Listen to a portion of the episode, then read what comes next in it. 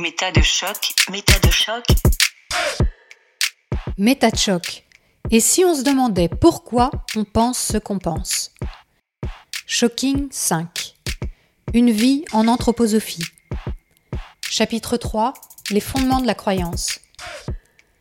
Pour bien comprendre ce qui a façonné la pensée de Grégoire Perra pendant 30 ans, nous plongeons aujourd'hui dans la doctrine de Rudolf Steiner, celle que suivent les professeurs des écoles Steiner-Waldorf, les agriculteurs biodynamistes, les cadres de la banque Nef et des produits pharmaceutiques Velleda. Si vous n'avez pas encore écouté les deux premiers épisodes de cette série, je vous encourage à le faire dès maintenant. Ils sont une introduction indispensable à ce qui va suivre. Les autres, vous êtes prêts pour le grand bain? Allez, on y va. Quand vous êtes membre de l'école de sciences de l'esprit, cette école euh, qui est donc une strate euh, supérieure de la hum, société anthroposophique et Mhm. qui contient les sections professionnelles. C'est ça qui dirige tout le mouvement. Vous avez une série de 19 leçons. Là aussi, le vocabulaire Mhm. est transformé. Ce ne sont pas des leçons, ce sont des mantras qu'il faut, on a le devoir de euh, les réciter régulièrement. Je vais vous lire la leçon 14, Mhm. où il y a euh, les trois euh, grands personnages de la cosmologie anthroposophique, c'est-à-dire le Christ, Lucifer et Ahriman. Ahriman étant la deuxième force du mal. Il y en a encore deux autres, mais euh, je vais vous lire comment on doit se les lire à soi-même. Oui, parce qu'il y a vraiment, euh, d'après ce que j'ai vous expliqué, c'est qu'il y a des intonations de voix qui sont qui font partie en fait. de la récitation. oui. Gardien, où est la fermeté de la terre qui te soutenait? Christ, je quitte le sol terrestre tant que l'esprit me porte. Lucifer, je sens la volupté d'être affranchi de tout appui. Ahriman, je veux, par la force de l'esprit, le marteler plus encore. Gardien, où est l'action plastique de l'eau qui t'imprégnait? Christ, ma vie l'éteint tant que l'esprit me forme. Lucifer, ma vie la dissout pour que j'en sois délivré. Ahriman, ma vie la consolide pour que je la transfère dans le monde de l'esprit.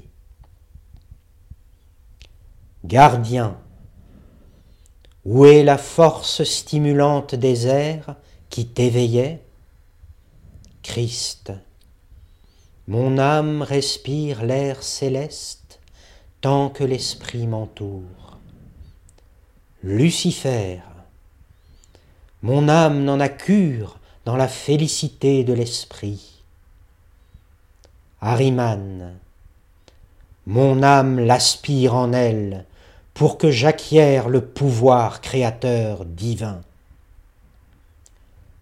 Gardien, où est l'action purifiante du feu qui embrasait ton moi? Christ, mon moi brûle dans l'esprit divin tant que l'esprit m'enflamme. Lucifer, mon moi tient sa puissance de flamme de la force solaire de l'esprit. Ahriman, mon moi possède son propre feu qui par lui-même s'embrase. Voilà, je sens qu'on a pu percevoir un peu dans les intonations. Ah oui, oui, c'est impressionnant. Hein Avec ce, voilà, c'est, tout est codifié dans les intonations. Lucifer, c'est l'exalté, c'est celui qui, hein, Mm. Ahriman, c'est le terrestre, le Mm. solide, hein, et le Christ, c'est le, la voie médiane entre les deux. Et puis il y a quelque chose de très théâtral aussi là-dedans. Oui, Et vous, donc, vous disiez ce texte pour faire une méditation, vous le lisiez ou vous le disiez dans votre tête une fois, ou c'était toujours à voix oral, basse. à voix basse, et ensuite vous vous laissiez imprégner par, euh, par ce qui était dit, par, Oui. par ce, ce, ce Ensuite mantra. ou, ou pendant? D'accord. Et pendant combien de temps les, les méditations? Ça dure combien de temps? Un, un quart d'heure. euh, Donc tous les jours, un quart d'heure? Oui, D'accord. mais parce qu'il n'y a pas que ces méditations-là. Ça, c'est les méditations de l'école de sciences de l'esprit. Mhm. Mais vous êtes censé faire au moins une fois la, la méditation de la Rose-Croix dans la journée, la rétrospection du soir avant de vous endormir, c'est-à-dire qu'avant de vous endormir, il est impératif que euh, vous passiez en revue à l'envers l'ensemble de votre journée, Mhm. euh, du, du soir au, au matin, et si possible même, ce qui n'est pas possible je pense, mais en tout cas j'ai essayé, Mhm. de se le passer comme un film qui, va, qui euh, serait Ah oui, carrément. mis... euh, Ah, ces techniques-là. Oui, Ah et oui. ce qui est extrêmement difficile.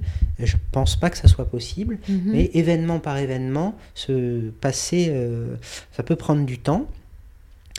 Faut dire euh, le, le Notre Père, une invocation à Michael, ça fait au moins 4-5 méditations par jour. Et, et le Notre Père, c'est vraiment le Notre Père chrétien? Non, il y a une traduction des anthroposophes. D'accord. Donc c'est encore euh, une variante. D'accord. Et avec tout ça, euh, il y a des gestes cultuels. Quand on dit un mantra ou quand on médite, on fait des gestes? Dans les, les mantras de l'école de sciences de l'esprit, il y a des gestes cultuels. Dans la méditation de, de la Rose-Croix, il n'y en a pas. D'accord. Dans la rétrospection du soir, il n'y en a pas Mhm. non plus. Finalement, Rudolf Steiner, euh, je pense que ce qui est important de voir, c'est que c'est quelqu'un qui faisait partie d'une époque. Enfin, je veux dire, le mouvement, il a été créé en, en 1910. C'était un homme euh, dans un temps bien précis, dans une culture bien précise. Euh, Il est, il est autrichien au départ, donc il a une culture germanique. Et au début du XXe siècle, quand même, moi, ce que je comprends des, des pays germaniques à l'époque, c'est qu'on cultive une obéissance quand même euh, omniprésente, que les pratiques éducatives vis-à-vis des enfants sont des pratiques violentes. Alors, même si, par exemple, j'ai l'impression qu'on ne trouve pas de châtiment corporel dans, dans- les écoles Steiner de manière euh, réglementaire, à l'époque, en tout cas, au début du XXe siècle, dans les pays germaniques, il y avait quand même un total mépris de ce que ça pouvait être qu'un enfant, euh, d'une prise en compte de, de, de qui il était en tant que personne. Et ça, j'ai l'impression que c'est quand même assez présent dans ce que vous décrivez. On catégorise l'enfant dans ce qu'il devrait être, dans une sorte d'idéal de pureté ou de... Je ne sais pas exactement, mais Je vais re- juste revenir sur les châtiments corporels, parce Ah. que ce n'est pas si simple. Ah bon Avant de répondre à votre question, Mhm. on trouve dans les conseils de Rudolf Steiner au professeur de la première école Steiner-Waldorf de, de Stuttgart la Mhm. description de châtiments corporels. Par exemple, un enfant klep- kleptomane, quand il- qui a tendance à voler, quand il arrive dans la classe, eh bien, on va lui demander de se mettre au fond de la classe et de euh, tenir pendant plus de 20 minutes ses orteils avec ses mains. Donc Mhm. il va être courbé sur lui-même Mhm. en, en tenant euh, ses orteils, euh, ses propres orteils avec ses mains tout en étant debout. Un enfant qui dit beaucoup de mensonges, il va falloir lui laver la bouche avec du savon noir. Parce que euh, le savon noir va purifier la tendance au mensonge qui est dans son corps astral. Mhm. Les retardataires, ceux qui ont tendance à être euh, retardataires, euh, Steiner dit il faudrait pouvoir construire des petites cages où vous allez les enfermer Mhm. pendant 20 minutes au début Mm. du cours pour euh, les punir. Faudrait des- il a même Oui. imaginé la construction de cages à retardataires dans Mais les classes. Quand on resitue ça dans, dans l'époque où, où il a créé, où il a conceptualisé tout ça, euh, ça semble pas complètement aberrant. Je pense que ce qui est intéressant aussi, c'est de voir que c'est un, un homme de son époque. Ce qui est problématique, euh, c'est ce qu'on en fait aujourd'hui. C'est euh, apparemment tout ce qu'il a dit et écrit est parole d'évangile. Oui, mais euh, je mentionne ça parce que c'est pas du tout l'image que donnent les écoles Steiner. Ah non, mais ce que vous décrivez, Mais- c'est quelque chose qui se pratique aujourd'hui.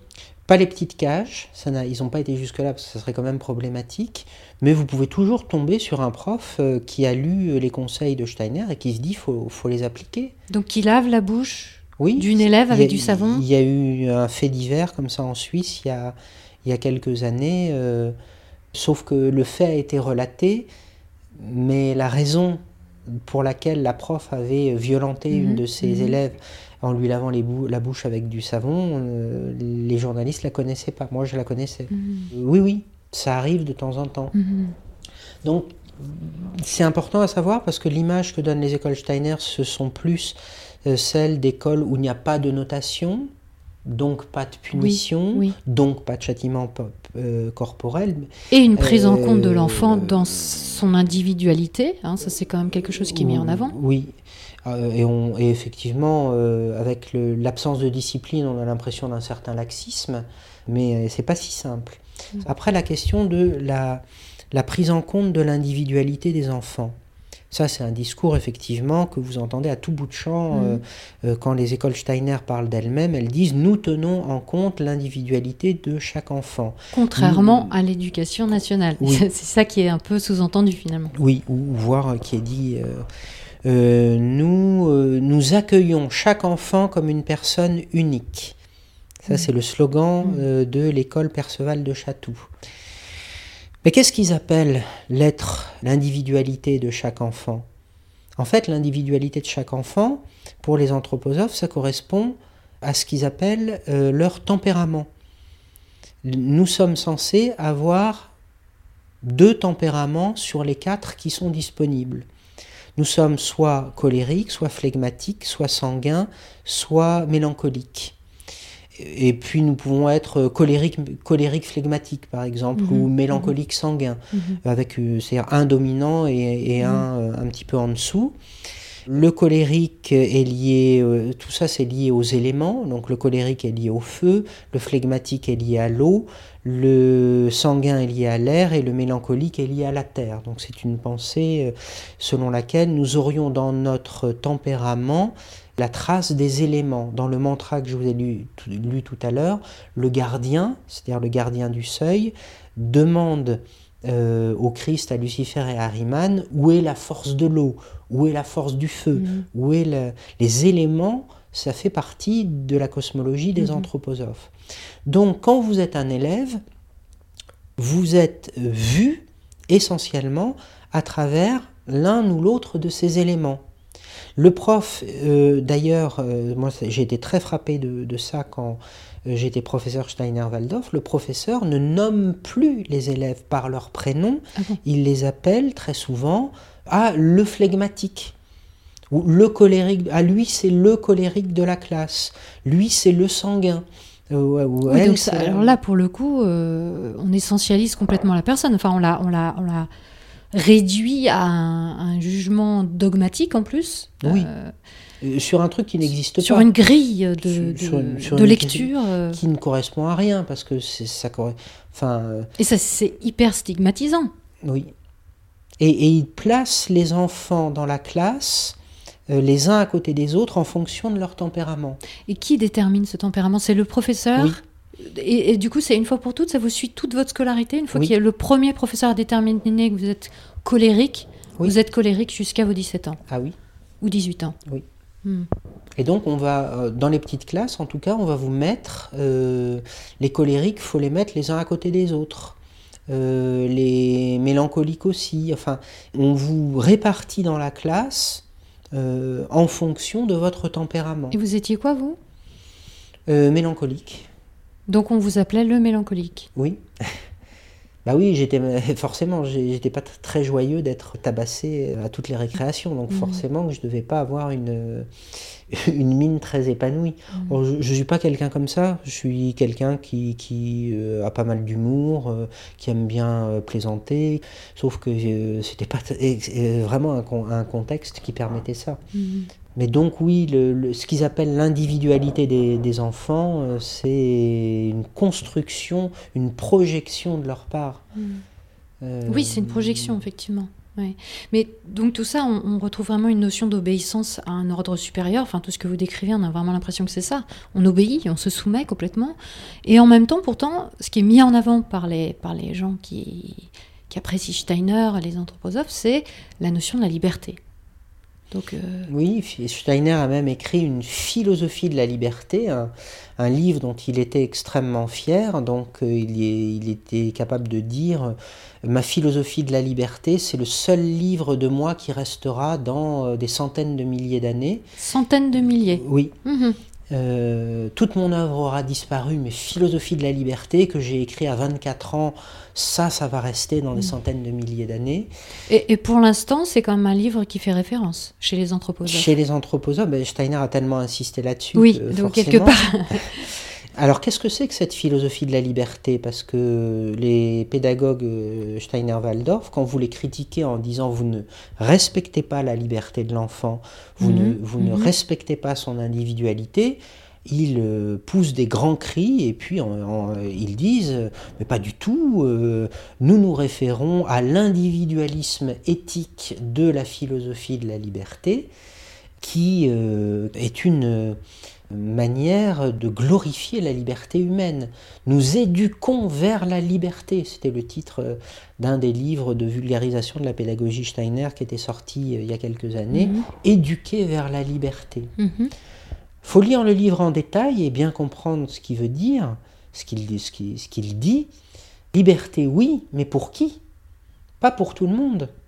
Euh, la liberté, dans la philosophie de la liberté, on, on comprend qu'elle est réservée aux élus, aux initiés, à ceux qui sont capables d'entrer dans le monde spirituel, que dans la philosophie de la liberté, Steiner appelle le monde idéal, au sens, à mon avis, des idées de Platon. Il y a un monde des idées éternel, immuable, qui existe indépendamment de l'homme. Ce monde idéal, c'est un monde qui n'est pas le produit de la pensée humaine, mais un monde d'idées qui existent en elles-mêmes, Mhm. en dehors euh, de nous. Mhm. Et ceux qui y ont accès, les initiés, les élus qui y ont accès, eux sont libres. Mais ça veut dire quoi? Ça veut dire, euh, il y a les initiés, mais est-ce que ça veut dire que ces gens libres se limitent à ceux qui ont la clairvoyance, par exemple? Oui, Donc tous les autres, y compris vous, finalement, qui avez été extrêmement investis dans, dans ce mouvement, vous ne faisiez pas partie des gens libres? Ah bah si, moi je croyais que je possédais ce que Steiner appelle la pensée pure, c'est-à-dire euh, cette pensée qui est capable d'accéder au, au monde euh, idéal. Bah oui, j'étais un anthroposophe, donc quand on devient un anthroposophe, on a accès, euh, grâce à la lecture répétée des ouvrages de Steiner, on, a, on a accès à la pensée pure, donc au monde des idées, donc on est libre. Vous étiez un bon adepte. Vous Donc, suiviez vraiment l'enseignement à la, à la lettre. Oui. Donc vous étiez, vous faisiez partie Des hommes euh, libres. des, des personnes libres, même si vous n'aviez pas encore eu accès à, à- à- à des pouvoirs de clairvoyance, par exemple, qui est quand même quelque chose qui est fortement Mais la, promu. percep- la perception du monde des idées, dit Steiner, est une forme de clairvoyance. Ah d'accord, bon, bah, ça va alors. Donc ça va. D'accord. Et alors tous les autres euh, Tous les autres ne- doivent obéir n'ont au- pas à être libres finalement. C'est pas un problème qu'ils ne soient pas libres. Euh, tant qu'ils n'ont pas accès soit au monde des idées euh, par la pensée pure, soit à la clairvoyance, ils doivent respecter les lois et les règles de la société, les lois euh, et les règles qu'on leur impose. De la société, c'est-à-dire de la société euh, classique. De enfin, la société classique, les lois, Le les monde règles, extérieur. le monde extérieur. Mais nous qui sommes anthroposophes et qui vont, avons accès à la pensée pure et au monde des idées ou à la clairvoyance, Mhm. euh, nous sommes affranchis des lois et des règles de la société. Ça ne s'applique plus à nous parce que nous, nous comprenons l'essence de ces règles et nous n'avons pas besoin des règles elles-mêmes puisque nous comprenons d'où elles viennent en réalité. Mhm. Mais pour un élu, euh, quelle est cette liberté? En quoi vous, vous, vous aviez l'impression d'être libre dans votre vie? On est libre parce qu'on fait ce qu'on aime. Steiner dit très souvent, euh, vous êtes libre à partir du moment où vous agissez en aimant le motif de votre action. Donc à partir du moment où vous avez le sentiment d'aimer ce que vous faites, eh ben vous êtes libre. Mais quelqu'un qui aime tuer, par exemple, un psychopathe qui aime tuer. Alors Steiner dira, parce que évidemment c'est une objection qu'on a pu lui, lui faire, Mhm. Steiner dira, oui mais un psychopathe qui aime tuer, il est prisonnier de ses désirs, il n'a pas donc pu avoir accès au monde de la pensée pure et au monde des idées ou à la clairvoyance, donc il n'est Ah pas oui, libre. il ne fait pas partie des, des libres. D'accord. Mais quelqu'un qui est anthroposophe et qui euh, est dans l'abus, euh, Eh ben, il, oui. il est aussi à côté des idées de Steiner où on considère que non, ça va en fait, il, il aime, il aime, il que, aime ça, ce donc il que- n'y a pas ce de que j'ai vu, c'est beaucoup d'anthroposophes qui étaient dans l'abus et qui avaient l'impression d'être libres euh, dans la- dans l'abus et qui justifiaient leurs abus euh, par euh, le fait qu'ils étaient libres. Et, et- et les autres, par exemple, si on parle d'abus de pouvoir, pour, pour citer un, un abus euh, qui doit être assez courant, j'imagine, dans un système où il n'y a pas vraiment de, de règles d'organisation, les autres, les gens qui entourent cette personne, euh, que l'abuseur considère qu'il est, qu'il est veillé ou qu'il a atteint un niveau de liberté, ça je peux le concevoir, mais ceux qui l'entourent et qui voient ça, qui en sont spectateurs, ils trouvent ça normal. Ça leur convient. Ben, c'est un gourou, c'est un maître, donc il Mhm. n'y a pas de problème. Il fait ce qu'il veut. Peut-être qu'ils ne voient pas l'abus finalement, les autres. Non, ce prof gourou qui avait sa chambre de méditation et qui couchait avec toutes les profs et toutes les parents d'élèves de l'école, mais c'était un maître, c'était un initié, Mhm. quelqu'un qui avait... euh, donc les règles ne s'appliquent pas à lui.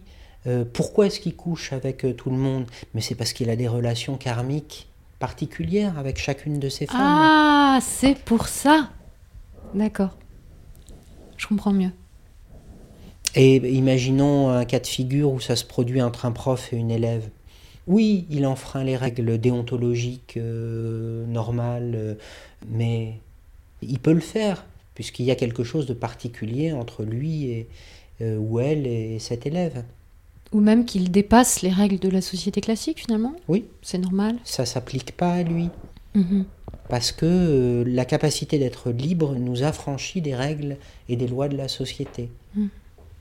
On l'a pas encore dit, mais vous étiez, euh, au bout d'un moment, quand vous, vous avez vraiment intégré la doctrine euh, des écoles Steiner, vous êtes devenu un très bon élève, vous êtes devenu peut-être un exemple, euh, et vous avez énormément lu, vous connaissez très très très très bien la pensée de Steiner, Euh, vous étiez réputé pour ça quand vous étiez dans le milieu et vous étiez une référence, vous avez donné des conférences, vous avez euh, contribué, écrit, etc., etc. Vous faisiez partie des, voilà, des, gens qui savaient. Avec toute cette connaissance que vous avez acquise en étant dans ce mouvement, pour vous, quelles étaient les intentions de Steiner? Comment vous les, vous les comprenez? Ce créateur d'un mouvement euh, Oui, il y en a plusieurs. Il y en a une première personnelle que j'ai pas encore euh, exprimée, donc c'est c'est peut-être l'occasion de le faire. À mon avis, il y avait l'idée de se faire lui perdurer lui-même. Quand vous êtes membre de l'école de sciences de l'esprit, vous assistez euh, à des lectures, c'est-à-dire que vous avez un lecteur qui parle comme s'il était Steiner, Ah oui comme s'il était Steiner revenu d'entre les morts. Mais ça veut dire quoi Qu'il est habité par Steiner? Oui, au moment où il dit ces leçons, ces leçons dont je vous ai lu un, un des mantras, c'est comme si Steiner revenait d'entre les morts euh, et, et parlait à travers sa bouche. D'accord. Ça, c'est quelque chose qu'on remarque quand on observe bien le monde des anthroposophes.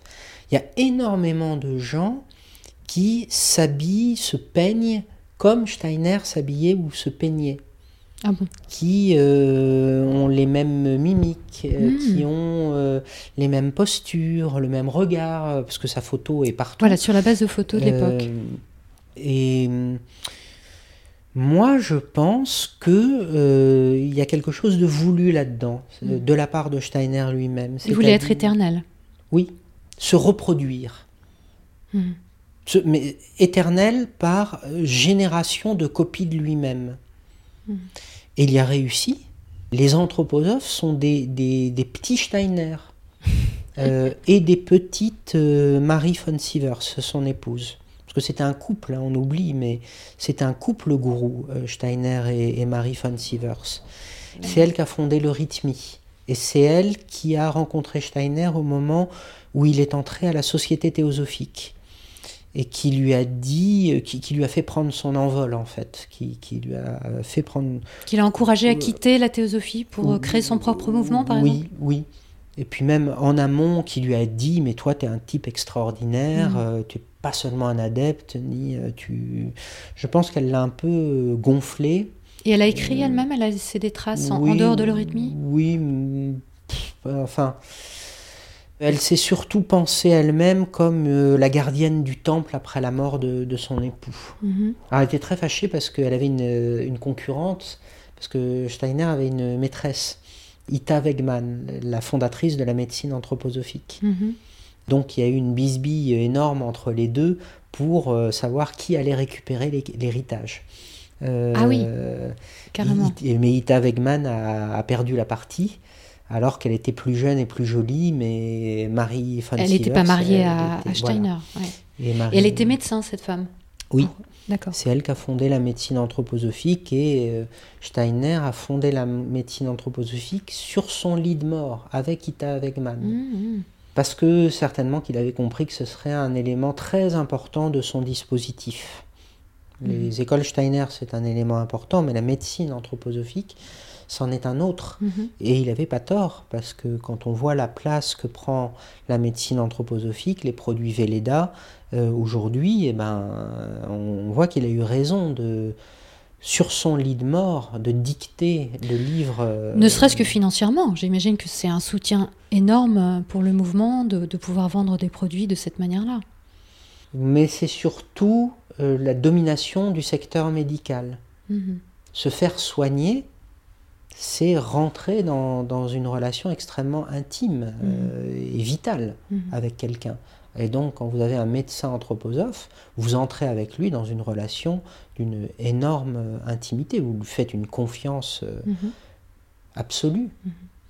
Alors, euh, je reviens à la, à la question de que voulait Steiner. Donc, à mon avis, se dupliquer, et il y a réussi. Ensuite, proposer une nouvelle civilisation, une civilisation anthroposophique, avec euh, ses modes de vie, euh, son architecture, son art, sa nourriture, euh, enfin, tous les domaines de la vie euh, peuvent devenir anthroposophiques. Et à certains endroits, euh, ça existe déjà. C'est pas quelque chose de fantastique ou qui se réalisera dans quelques siècles que je suis en train de décrire. Il y a des endroits sur la planète qui sont des villages Steiner. euh, avec euh, des maisons euh, anthroposophiques, euh, avec des, des gens qui s'habillent avec des vêtements anthroposophiques, qui ont leur compte en banque dans une banque comme la Nef ou Triodos, qui Mhm. mangent des produits de l'agriculture biodynamique, qui récitent les mantras de, de Steiner, euh, qui vont euh, travailler dans une entreprise euh, qui est anthroposophique. Et tous les habitants de ce village, de ces villages, sont des anthroposophes. Bah, quand on dit village, ça va être un, un quartier ou un, ou un hameau, Mm, ou un- c'est-à-dire qu'il peut y avoir des intrus. Euh, D'accord. Mais Et, et ça, il y en a en France? Oui, il y en a en France. Il y en a plus en Suisse ou en, ou en Allemagne, Mhm, mais il y en a, il y en a en France, oui. mhm. L'idée, c'est de d'essaimer comme ça, en proposant ce qu'ils appellent eux-mêmes des îlots de culture, parce que quand la civilisation actuelle va entrer dans une décadence totale et qu'elle va s'effondrer sur elle-même, ça c'est la La vision apocalyptique. de, de Steiner, Mhm. eh bien, il restera ces îlots de culture qui seront le modèle de la prochaine civilisation. Parce que eux ne, ne, ne pâtiront pas de, de, de ce Non. chaos. Mhm. Ils seront sauvés quelque part. Oui. Mhm. Ils feront partie des élus, cette fois-ci au sens des sauvés. J'imagine qu'il veut convertir le monde entier à sa doctrine, a priori. Euh, pas à sa doctrine, à, à sa façon d'être. La doctrine n'a pas tant d'importance que ça. La doctrine euh, euh, de Steiner, elle a, hum, elle a évolué, elle s'est contredite, elle a changé de vocabulaire, elle a... euh, Ah bon bah, au début, il emploie le vocabulaire hindouiste, puis après, il emploie le vocabulaire chrétien, puis il y a encore des modifications. euh, la doctrine n'est pas si importante que ça. Ça semble paradoxal hein, de- Oui, de, de- de dire ça. Ce n'est pas la doctrine qui compte, c'est la manière d'être, la manière de penser, la manière de ressentir, la manière d'agir dans la Mhm, vie. mhm. Euh, ça oui. Et il y a un style, il y a quelque chose qu'on reconnaît. Moi, je peux vous reconnaître des anthroposophes dans la rue. Ah oui. Euh, On en a croisé là euh, non. Parce qu'on a pas. été, je, précise, on a été prendre un, un verre dans un café. À Montparnasse, c'est-à-dire à côté du métro de Vavin, Vavin, où il y a le siège de la Société anthroposophique. Ah, alors on aurait pu en croiser. On aurait pu. Sauf que à à Montparnasse, il y a des cinémas. Et pour les anthroposophes, les cinémas, c'est très mauvais. Le cinéma, c'est très mauvais. Ça vous fait des trous dans votre euh, rétrospection de votre vie après votre mort. Euh, donc, euh, il vaut mieux éviter d'aller J'ai au pas cinéma. tout suivi, mais ok. Pour imposer cette euh, manière d'être, Qui est commune au New Age. qui est commune au New Age, c'est-à-dire qu'est-ce que vous voulez dire par là? Je pense que l'anthroposophie exprime de façon très forte une manière d'être ou de penser, en tout cas de penser, que moi je retrouve, alors sans les connaître trop, Mhm. dans les autres euh, manifestations du, du New Age. Oui, alors effectivement, dans l'ésotérisme New Age, on, a énormément d'éléments qui viennent de Steiner. Ça, c'est c'est tout à fait vrai. En même temps, tout ce que vous me décrivez, moi qui connais bien euh, l'ésotérisme New Age, il y a énormément de choses que je découvre complètement, euh, du vocabulaire, etc. Mais il y a des choses en commun, il y a des intentions effectivement en commun.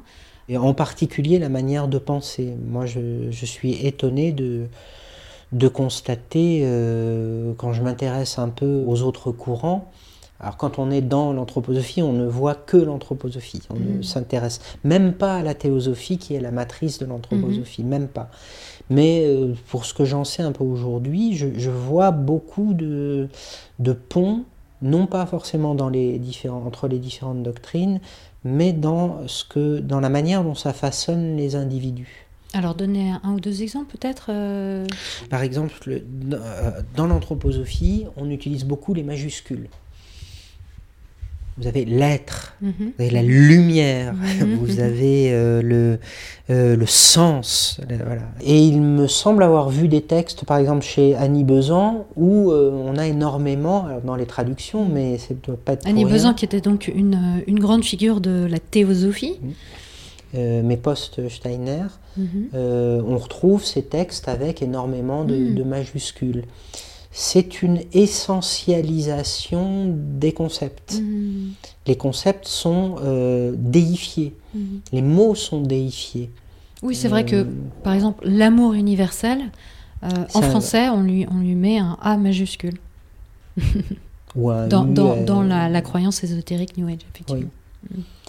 Mais alors, ça, ça peut sembler n'être qu'une forme syntaxique, mais je crois pas. Je crois que c'est une forme de pensée. Mhm. Euh, et après, il faudrait observer, mais ça, c'est pas un travail que j'ai fait, ça sera à confirmer, aussi dans les manières de, de ressentir, enfin de, de faire confiance à, sa, à, à la subjectivité de, Oui, de son ressenti. l'intuition, effectivement, euh, est vraiment un élément. euh, je pense que l'ésotérisme New Age doit à Steiner, enfin, la, la primauté de l'intuition sur euh, le raisonnement intellectuel, euh, sur la réflexion, sur euh, la critique, le doute. La culpabilisation, sans doute aussi, la, la perception de parts de soi-même qui sont considérées comme des forces obscures, ou l'idée du double. Il y a, l'idée de l'ego dans l'ésotérisme New Age, qui est une chose plutôt, plutôt négative, en lien avec l'idée de l'orgueil, en fait, et qui doit être dépassée, puisque l'ego est lié au mental, Mm. euh, par, euh, justement par l'intuition, par, euh, par le cœur. Penser par le cœur, vous par- parliez tout à l'heure de ça, et ça, c'est effectivement très présent. Donc, euh, les intentions de Steiner, c'était de faire pénétrer dans la société au maximum cette manière d'être. cette manière de penser, cette manière d'être, pour créer une nouvelle civilisation. Mais euh, il voulait s'y prendre de manière discrète, insidieuse, euh, lente, progressive. Les anthroposophes ne, ne font pas les choses brutalement. Ils ne veulent surtout pas être repérés, être visibles. Quand ils deviennent visibles, ils font euh, ce que font certains animaux quand ils sont repérés, c'est-à-dire qu'ils font les morts. C'est-à-dire que si jamais on va dire ah mais là ce qui se passe dans les écoles Steiner euh, c'est bizarre euh, euh, donnez, rendez des comptes. Oui oui oui nous allons rendre des comptes nous allons clarifier notre rapport à l'anthroposophie. Attends un an deux ans trois ans quatre ans rien ne vient et rien ne viendra jamais. Mhm. parce que leur but ce n'est pas euh, ils n'ont pas du tout l'intention de clarifier quoi que ce soit c'est très clair dans leur tête euh, où, où ils veulent euh, où ils veulent aller mais ils beaucoup vont de attendre patience finalement dans cette ont- entreprise. ils ont une patience euh, oui, prodigieuse et ça- ils savent que ça va se faire. Et ils ont raison, ça grignote petit à petit du terrain. Oui, alors il y a- il y a un exemple qui est assez frappant dans votre blog, c'est l'exemple que vous donnez de votre ancienne compagne, que vous appelez Maria dans le, dans le blog, ce, ce pseudonyme. Et elle, elle est arrivée dans, dans ce système de pensée à l'âge adulte, en entrant dans une école Steiner en tant que professeur. Elle cherchait une pédagogie alternative pour ses enfants. Ah d'accord. Donc au départ par ses enfants. Elle visite une école Steiner, elle décide d'y mettre ses enfants, et puis l'école Steiner en question a besoin d'un prof d'espagnol. Elle est de culture latino-américaine. Elle était en train de finir ses études, de, faire sa thèse.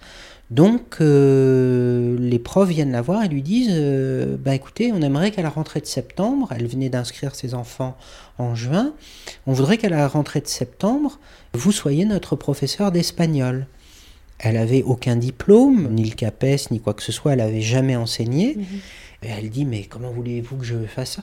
Oh, c'est pas grave, vous inquiétez pas, vous allez y arriver, puis on vous aidera, et ça sera pas beaucoup d'heures. Euh, Donc au départ, elle avait même pas le projet d'être enseignante Non. En fait? Non. D'accord.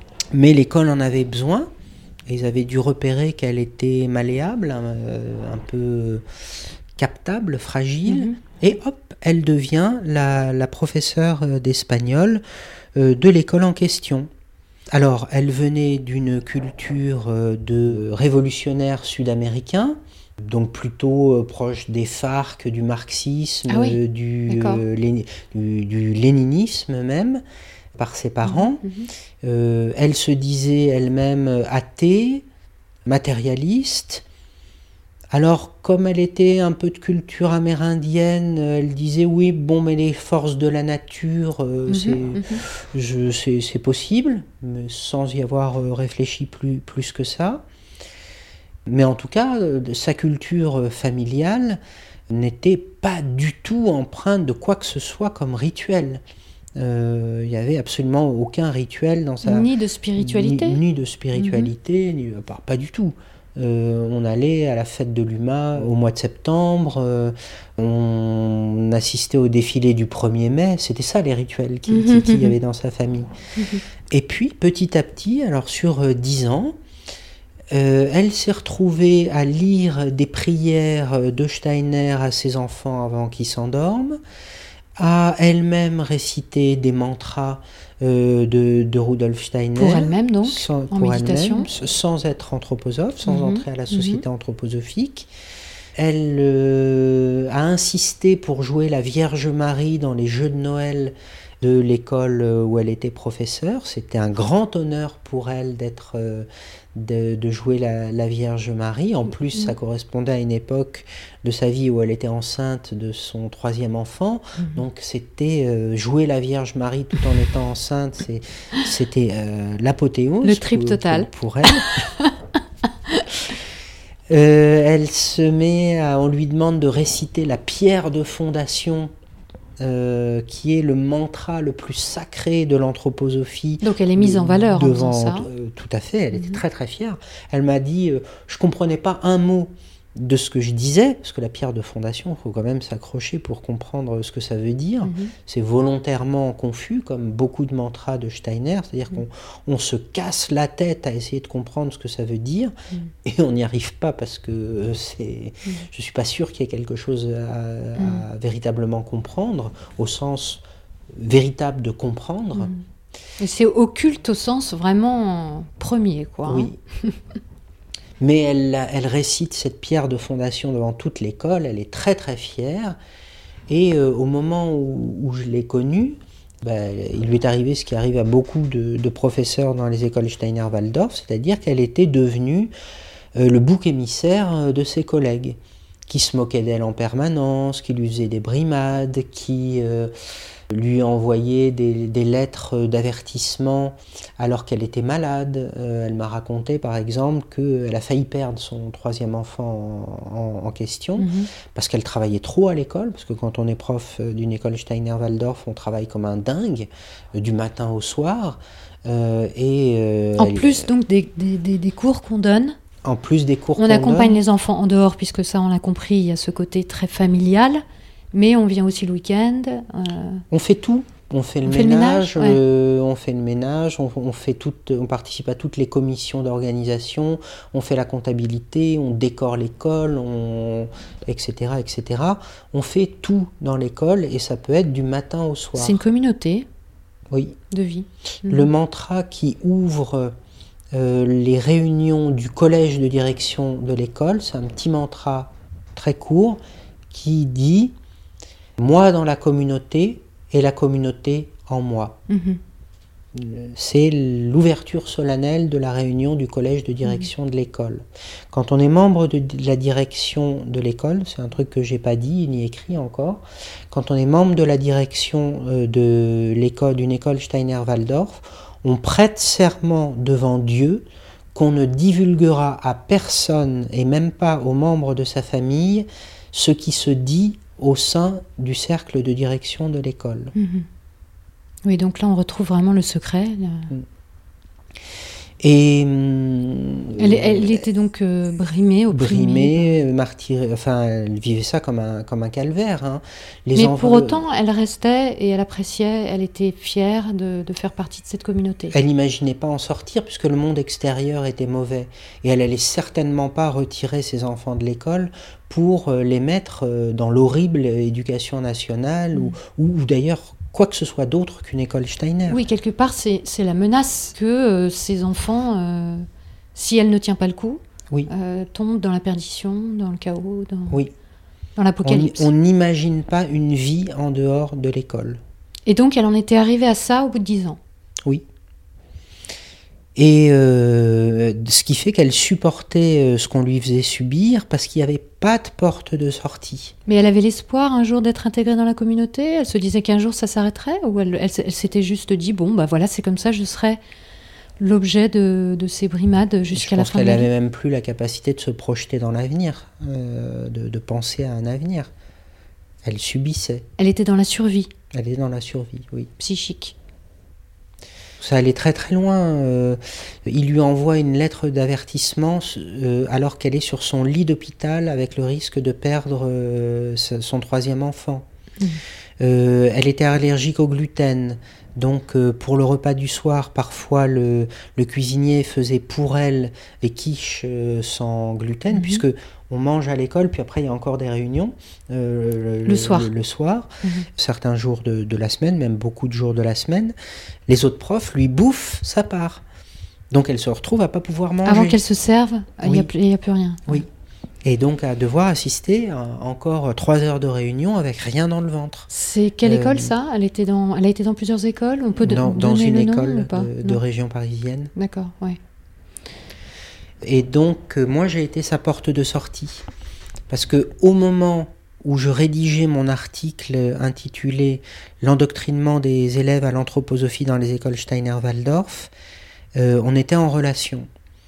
Et euh, moi, j'avais écrit cet article en me disant, je sais que je vais le payer très très cher. Et euh, donc je m'étais dit, si euh, mon article n'aide ne serait-ce qu'une personne, une seule personne, même si je sais que je vais en prendre plein la gueule, ça vaut le coup. Hmm. Et euh, il se passe euh, ce phénomène que euh, Maria lit mon article le jour même de sa sortie, puisque je, je la préviens, et elle me contacte trois jours plus tard en me disant Écoute Grégoire, j'ai pas dormi depuis trois jours, j'ai compris. Mm. J'ai compris que je suis dans une dérive sectaire.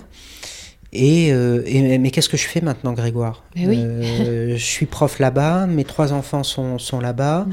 Mon mari donne des cours euh, de tennis aux parents de l'école et des fois aux enfants de l'école. Qu'est-ce que je fais? Je suis pieds, poings liés là-dedans. Qu'est-ce que Mhm, je fais? Et en plus, j'ai compris. Je sais où je mets les pieds. Je, je- je vois maintenant Hmm. ce qui se passe et ce que moi-même je faisais euh, euh, aussi aux élèves et, et je vois euh, ce, qui est, ce qui est en train de se faire. J'ai l'impression de devenir folle, Grégoire. Mhm. Qu'est-ce que je fais Mhm. Je l'ai envoyé vers un médecin qui l'a euh, arrêté pour euh, harcèlement, ce qui Mhm. était le, le cas. Et, euh, et comme on était proches, ben, je l'ai aidé aussi psychologiquement. ça a duré longtemps, pour tout un an où elle était en dépression totale. Et il fallait qu'elle puisse imaginer qu'il y avait une vie possible en dehors de, de tout ça. C'est ça qui est incroyable. C'est là qu'on prend la mesure de l'imprégnation possible, de l'impact que ça peut avoir en 10 ans de la vie d'une adulte, en arriver à, être, à se sentir totalement enfermé, euh, assiégé, sans aucune, sans aucune possibilité de penser en dehors de l'anthroposophie. Oui. Parce que euh, mentalement, euh, on a des idées qui effectivement deviennent proéminentes, mais aussi parce que dans la vie concrète, on s'est engagé, on a des enfants dans un système, on est soi-même employé, etc. Enfin, euh, Oui, mais on pourrait se dire, bah, il suffit de partir et de prendre un autre métier. Mais ça, cette option-là n'est pas pensable. avoir ses enfants ailleurs que dans une école Steiner-Waldorf, c'est la pire des choses qu'on puisse leur faire. Oui, mais enfin, à partir du moment où elle comprend qu'elle est dans un système qui est vicié. Ah, mais ça, elle l'a pas compris. Euh, même en ayant compris ça, en ayant lu mon article, mais euh, retirer ses enfants, ça a été une, un effort hmm. énorme hmm. pour elle. J'aurais pas été là, elle l'aurait pas fait. Oui, donc il y a vraiment une dissonance cognitive. On comprend qu'il y a un problème, on comprend que c'est même le système, c'est pas juste cette école en particulier par exemple. Oui.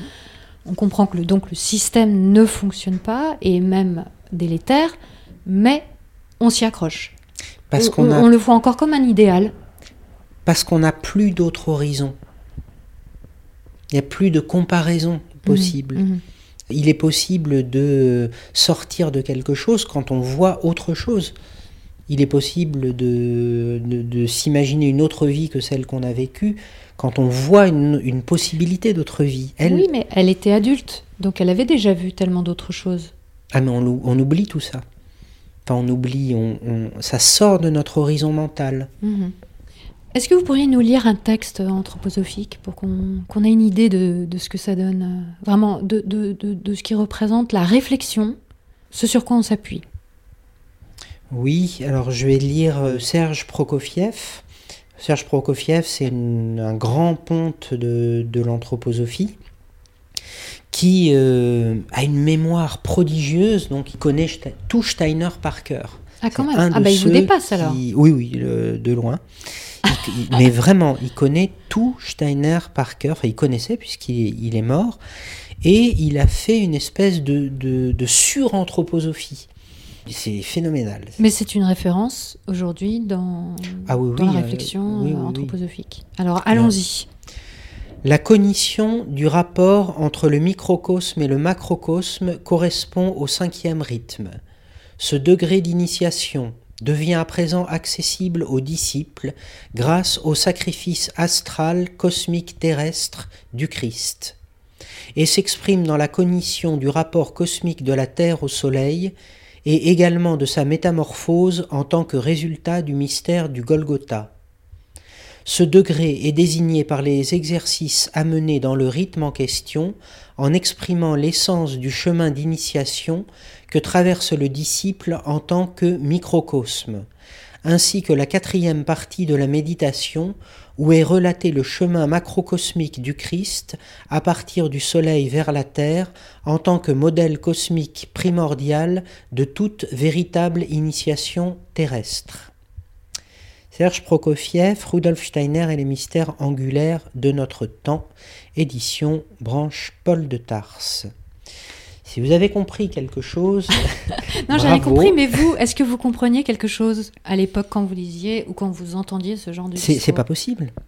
Ne serait-ce qu'à cause de la syntaxe de cette phrase, ce n'est pas possible de vraiment comprendre quelque chose. On a une idée floue de ce qu'il Il y a des concepts qui reviennent. Il y a des concepts qui reviennent. Il y a euh, mais, mais il n'est pas possible d'intégrer des phrases dont la structure syntaxique est d'une telle complexité. Mhm. Personne ne le peut. Mhm. Ça, c'est une phrase. Ah, ça, c'était une phrase? C'était une, ah oui, une phrase que, que, que, je viens de lire. Euh, et donc, ça, c'est quelque chose de propre à l'anthroposophie. C'est-à-dire que lire du Steiner, ça fracasse la pensée. Parce que Steiner, lui aussi, il a ce type de, syntaxe, ce type, euh, de, ce type de construction mentale dans ses écrits. Et euh, c'est pour ça que les anthroposophes, ils passent leur temps non seulement à lire Steiner, mhm. mais à le relire. Euh, on relit, quand on a un bon anthroposophe, on relit au moins quatre des bouquins les plus importants de Steiner, c'est-à-dire l'initiation, sciences euh, de l'occulte, philosophie de la liberté et théosophie. Faudrait quand même pas oublier Ça, c'est donc quatre livres. les chroniques de l'Akasha. Ça faut, faut les lire au minimum une, une fois par an. Euh, à quoi euh, vont s'ajouter euh, un ou deux livres de sa christologie, par exemple l'évangile de Jean à la lumière de la science de l'esprit, ou enfin lire Steiner une fois, ça suffit pas pour un anthroposophe. Il faut le lire et le relire et le relire et le relire, parce que de toute façon, quand vous l'avez lu une fois, vous y comprenez rien. Mais quand vous le lisez deux fois ou cent fois, non plus. Sauf qu'au bout d'un moment, c'est pas que vous le comprenez mieux, c'est que votre pensée, elle a lâché. Hmm. Votre pensée, elle s'est euh, brisée, fracassée, abîmée, détruite au contact des bouquins de, Steiner. Euh, et encore, euh, ceux-là sont parmi les plus lisibles. Il y en a d'autres, par exemple un livre qui s'appelle Anthroposophie, un fragment, où la, la tournure syntaxique est telle que vous vous posez des questions sur euh, la santé mentale de Steiner. Hmm.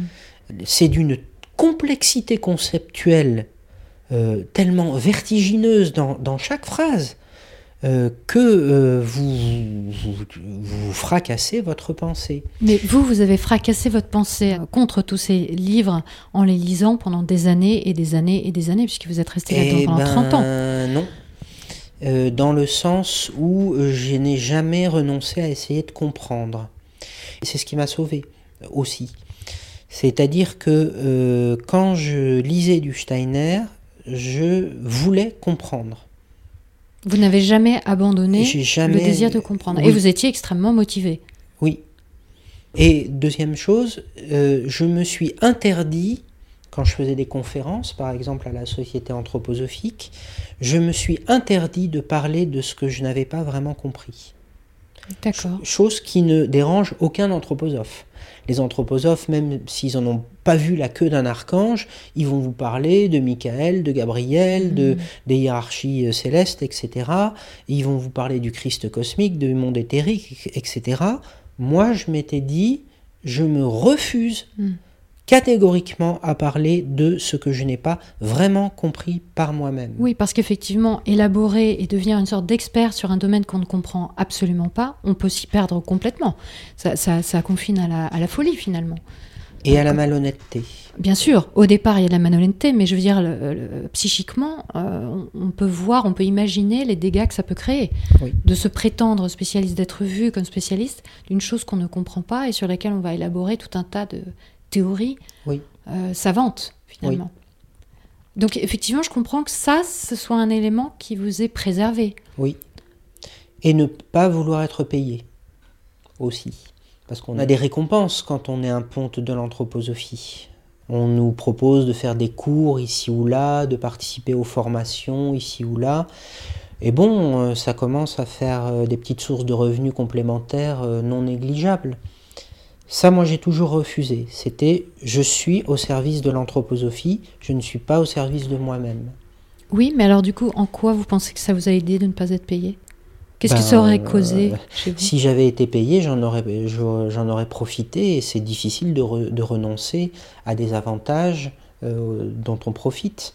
Oui, mais je ne vois pas euh, quel est le problème de recevoir de l'argent sur une conférence que vous donnez, sur des choses que vous comprenez? Mais c'est pas seulement de l'argent ponctuellement c'est un train de vie complément, euh, beaucoup plus élevé que celui auquel j'aurais accès en ne donnant pas à ces conférences. Donc ce que vous voulez dire, c'est que si vous aviez été payé, vous auriez été vraiment tenté de rester, vous ne vous, ne vous seriez pas rebellé quelque part oui. Vous n'auriez pas questionné un système qui vous maintenait dans un, dans un confort oui. matériel. Ça un, un, élément de plus qui aurait rendu la chose difficile. D'accord.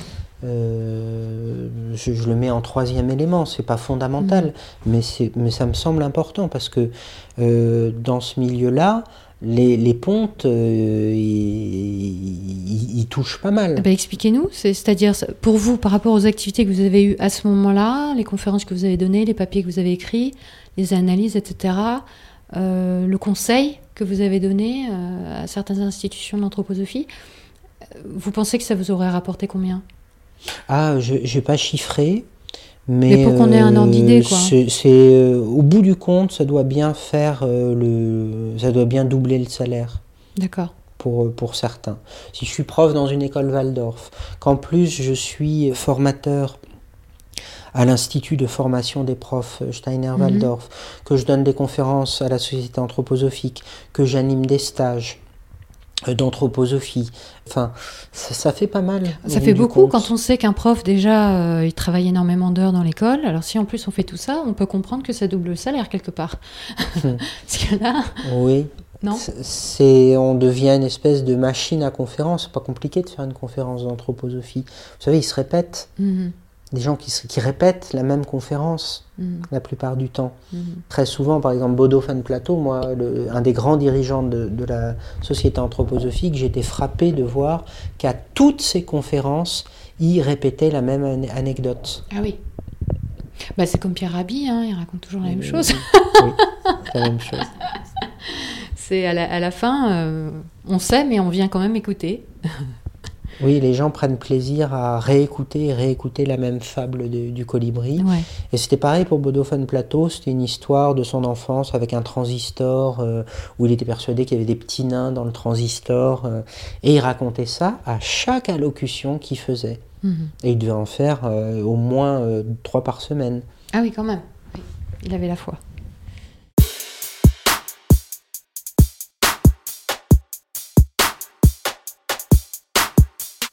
Nous voilà arrivés à la fin de ces trois premiers chapitres consacrés aux croyances anthroposophiques et à la vie que Grégoire Perra y a menée. Si cette série humble et superbe vous plaît, si vous pensez que MetaChoc mérite d'être connu, sachez que ce podcast devra sa survie à vos dons. Si vous voulez apporter votre pierre à l'édifice, suivez le lien en description vers tipeee.com. Merci encore à ceux qui ont déjà contribué. On se retrouve le week-end prochain pour trois nouveaux épisodes consacrés cette fois au processus de déconversion de Grégoire Perra. Pourquoi et comment est-il sorti du mouvement anthroposophique?